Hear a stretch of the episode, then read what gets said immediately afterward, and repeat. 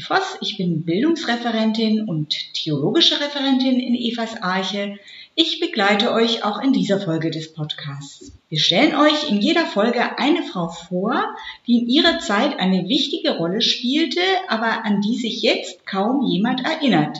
Wir wollen diese Frauen ans Licht bringen. Frauen wurden und werden oft nicht so wahrgenommen, wie sie es verdient hätten. Viel Spaß beim Kennenlernen von Frauen in der Geschichte. Heute könnt ihr die zweite Episode unseres Podcasts hören. Wir haben inzwischen die Aufnahmetechnik verbessert. Mal sehen, wie es sich jetzt anhört. Auf jeden Fall haben wir aber wieder ein interessantes Thema vorbereitet. In dieser Folge geht es um eine Frau aus der Bibel, und zwar um Maria Magdalena. Aha, werden sich ja manche denken, da habe ich ja neulich den Film gesehen. Über den Film wollen wir natürlich auch sprechen, aber auch darüber, was über Maria Magdalena denn eigentlich in der Bibel steht, wie sie in der Geschichte der Kirchen gesehen wurde und warum sie für uns Frauen heute inspirierend sein kann. Ich habe wieder eine Expertin zu Gast in Evas Arche. Das ist heute Angelika Plümpe. Willkommen, Angelika. Guten Tag. Angelika Plümpe ist geistlich-theologische Begleiterin der katholischen Frauengemeinschaft Deutschlands, Diözesanverband Berlin. Komplizierter Name. Angelika, was machst du als geistlich-theologische Begleiterin? Ich bereite Gottesdienste vor, Meditationen, spirituelle Dinge. Angelika Plümpe ist ehrenamtlich bei der KfD tätig. Beruflich war sie Lehrerin für Deutsch und katholische Religion. Jetzt ist sie im Ruhestand. Ja, wir legen los mit Maria Magdalena. Angelika, dir ist es ein wichtiges Anliegen, den Gedenktag der heiligen Maria Magdalena zu begehen.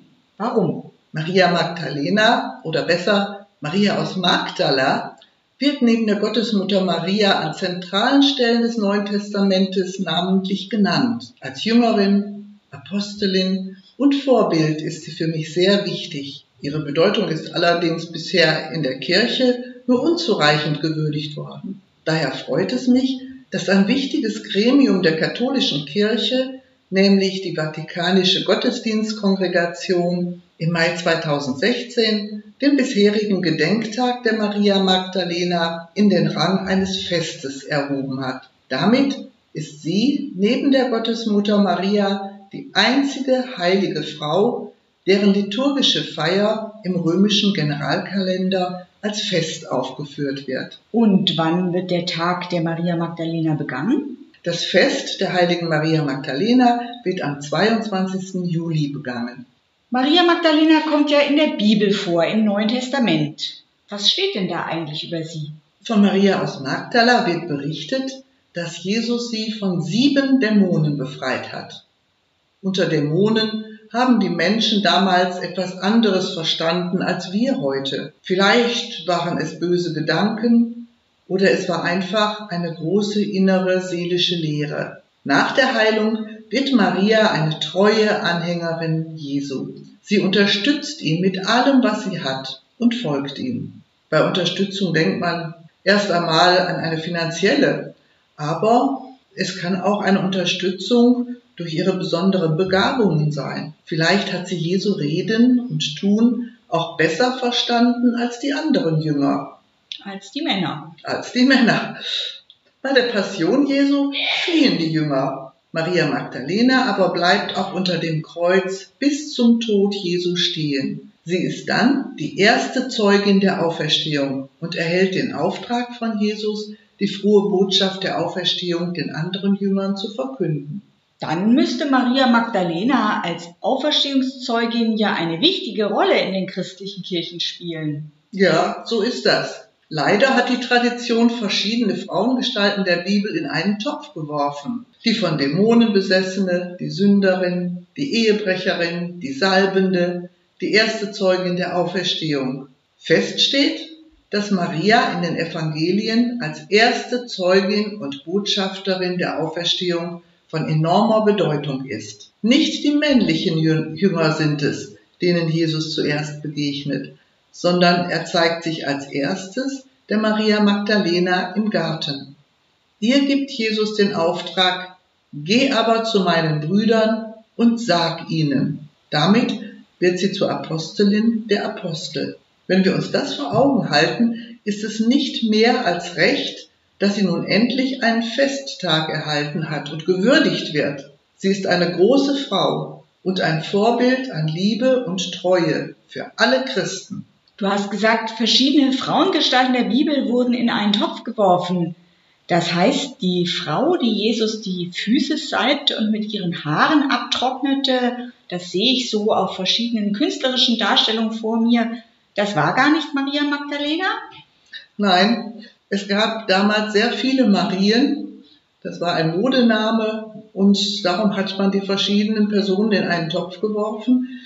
Gerne hat man Maria als Prostituierte dargestellt, mit sehr langen Haaren, als Sünderin als, und dann auch als Büßerin. Aber das war nicht Maria Magdalena. Und als Prostituierte hatte sie ja, oder als ehemalige Prostituierte, bevor sie von Jesus geheilt wurde, hatte sie ja auch ein ziemlich schlechtes Image, was dann nicht so sehr zur Auferstehungszeugin passt. Genau. Es gibt ja sogar ein eigenes Evangelium der Maria Magdalena. Das wurde aber nicht in die Bibel aufgenommen. Was steht denn da eigentlich drin? Das Evangelium der, nach Maria ist nur fragmentarisch erhalten und enthält das letzte Gespräch Jesu mit seinen Jüngern, mit letzten Anweisungen, seinem Abschied und Weggang. Die Jünger geraten durch den Weggang Jesu in große Mutlosigkeit. Maria tröstet sie und küsst sie, wie auch Jesus seine Jünger zum Abschied geküsst hat. Sie nimmt damit eine Vertreterrolle des Erlösers ein, wie auch Jesu Lieblingsjünger Johannes. In dem Protoevangelium, so wie es genannt wird, hat Maria eine wichtige Funktion und erhält eine besondere Wertschätzung. Auf Wunsch der Jünger teilt sie ihnen in einem Monolog mit, welche Offenbarungen ihr Jesus hat zukommen lassen. Und zwar nur ihr. Das führt dazu, dass Petrus ihr gegenüber eine feindselige Haltung einnimmt. Levi, ein anderer Apostel, kann den Streit schlichten, sodass die Jünger sich aufmachen können, um die frohe Botschaft von der Auferweckung endlich zu verkünden. Das Evangelium der Maria wurde aber als gnostisch eingestuft und deshalb nicht in den Kanon der Heiligen Schriften der Bibel aufgenommen. Gnostisch, das war eine Richtung im, ähm, ja, die sich zur Zeit des frühen Christentums entwickelt hat, die die Welt sehr in, äh, in Gegensätzen gesehen hat. Leib und Seele waren ein Gegensatz, genauso wie hell und dunkel, Gott und Mensch, gut und böse, das war alles sehr genau aufgeteilt. Vermutlich war aber auch der Einfluss der Männerkirche zu der Zeit schon so stark geworden, dass die Bedeutung der Maria Magdalena im Vergleich zu Petrus abgeschwächt wurde. Und jetzt? Jetzt findet ja fast eine Neuentdeckung von Maria Magdalena statt, oder? Papst Franziskus hat Maria Magdalena den Aposteln gleichgestellt. Im Frühjahr ist ein neuer Film über Maria Magdalena herausgekommen. Genau, es wird ausdrücklich festgehalten, dass Maria Magdalena Apostelin ist. Sie ist Zeugin des auferstandenen Christus und verkündet die Botschaft von der Auferstehung des Herrn, wie die übrigen Apostel. Darum ist es richtig, dass die liturgische Feier dieser Frau denselben Grad eines Festes erhält wie die Feiern der Apostel im römischen Generalkalender. So heißt es im Dokument des Vatikans. Den Film über Maria Magdalena habe ich mir sofort im Kino angesehen und war beeindruckt. Ich hatte ein wenig Sorge, dass es kitschig werden könnte und war daher sehr angetan, wie gefühlvoll und überlegt Maria in der Verfilmung dargestellt wurde. Sie wehrt sich gegen die Verheiratung und zieht damit das Unverständnis und den Zorn ihrer Familie auf sich. Als sie Jesus begegnet, findet sie den Sinn ihres Lebens und folgt ihm, zusammen mit anderen Frauen, auch Jüngerinnen. Aber Maria ist immer am nächsten bei Jesus. Also du würdest den Film empfehlen? Ja, ich würde den Film empfehlen. Der Film stellt Maria als eine der lange verdrängten Frauen aus dem Anhängerkreis Jesu in den Mittelpunkt. Sie wird als die eigentliche Lieblingsjüngerin präsentiert. Auch eröffnet der Film einen neuen Blick auf die damalige Lebens- und Glaubenswelt wie auch auf Jesus von Nazareth. Wie ist das denn? Maria Magdalena wird jetzt aufgewertet in der katholischen Kirche. Denkst du, dass das auch Auswirkungen auf die Position von Frauen heute in der katholischen Kirche haben wird?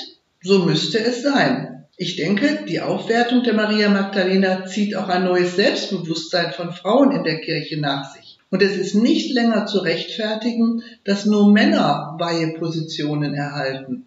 Frauen und Männer haben den Auftrag zur Verkündigung und zur Leitung von Gemeinden. Aber das wird sicher noch ein langer Weg sein. Na, dann bin ich ja mal gespannt, wann es die erste katholische Priesterin geben wird. Aber eigentlich habe ich den Eindruck, dass Frauen ja trotzdem verkündigen und weitersagen, was für sie in ihrem Glauben wichtig ist. Ja, das machen sie doch schon seit Jahrhunderten. Sie geben den Glauben weiter an ihre Kinder, an andere Kinder. Sie sind in der Gemeinde tätig, nur leider ohne Amt und Ansehen. Ich will noch eine Predigtinitiative von katholischen Frauen kurz nennen, die sich auch auf Maria Magdalena bezieht. Die Initiatorinnen haben auf ihrem Titelblatt im Internet eine Darstellung der Maria Magdalena, die den Jüngern, den männlichen Jüngern die Auferstehung verkündet. Maria von Magdala ging hin und verkündete den Jüngern, ich habe den Herrn gesehen. So heißt es im Johannesevangelium. Trotzdem sind aber offiziell Frauen in der katholischen Kirche von den Ämtern und damit eben auch von der Predigt in der Eucharistiefeier ausgeschlossen. Und damit können Frauen ihre Begabungen und Gaben in diesem Bereich in der katholischen Kirche einfach nicht einbringen. Mit der Predigtinitiative schenken Frauen der Kirche zu jedem Sonn- und Feiertag eine Predigt, die im Internet veröffentlicht wird. Die Adresse ist www.kat-frauenpredigten.de. Und genauso wie die Predigten von Männern auch, sind diese Predigten sehr unterschiedlich. Mich sprechen manche dieser Predigten sehr an und manche weniger. Und genau in dieser Vielfalt zeigen sie eben, dass Frauen die Gabe zur Verkündigung haben. Angelika, du hast am Anfang gesagt, Maria Magdalena ist für dich als Jüngerin und Apostelin ein Vorbild.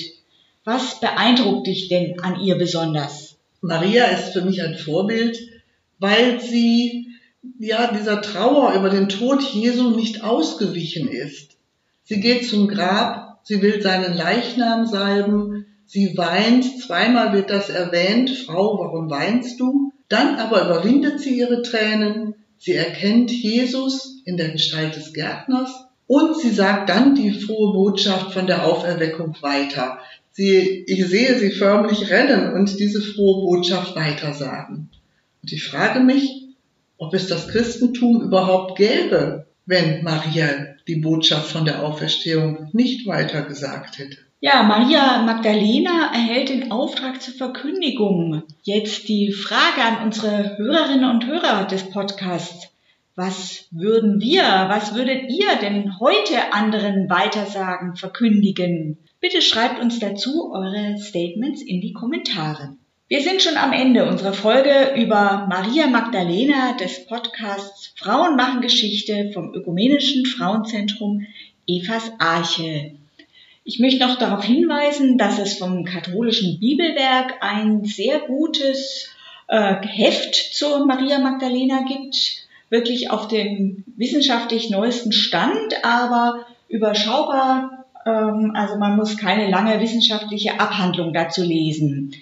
Angaben dazu auch in den Show Notes. Zu Gast heute war Angelika Plümpe von der Katholischen Frauengemeinschaft Deutschlands. Die Moderation hatte Anne Borutzki-Voss.